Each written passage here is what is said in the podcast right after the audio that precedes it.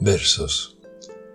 Pero si se crea la menor diferencia, un abismo separa a la tierra del cielo. Comentario.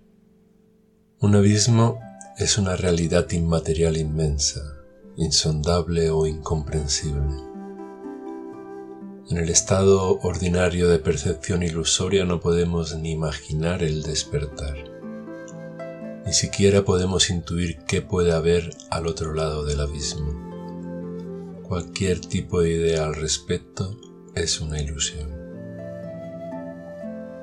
En el budismo distinguimos las dos verdades, la de la realidad condicionada y la incondicionada.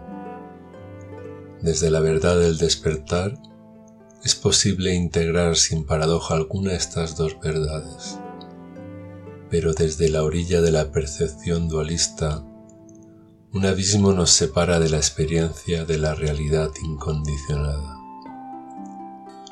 ¿Cómo experimentar la verdad incondicionada? A través de la práctica perseverante.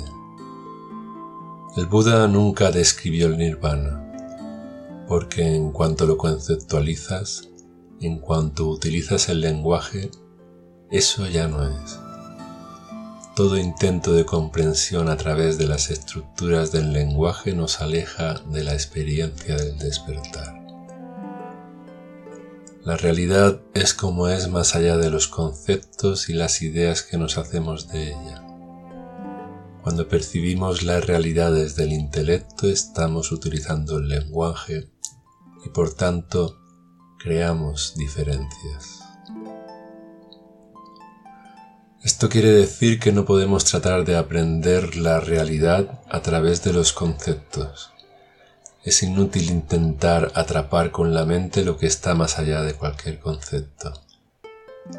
El Tao Te Ching empieza con la frase El Tao que puede ser expresado no es el verdadero Tao.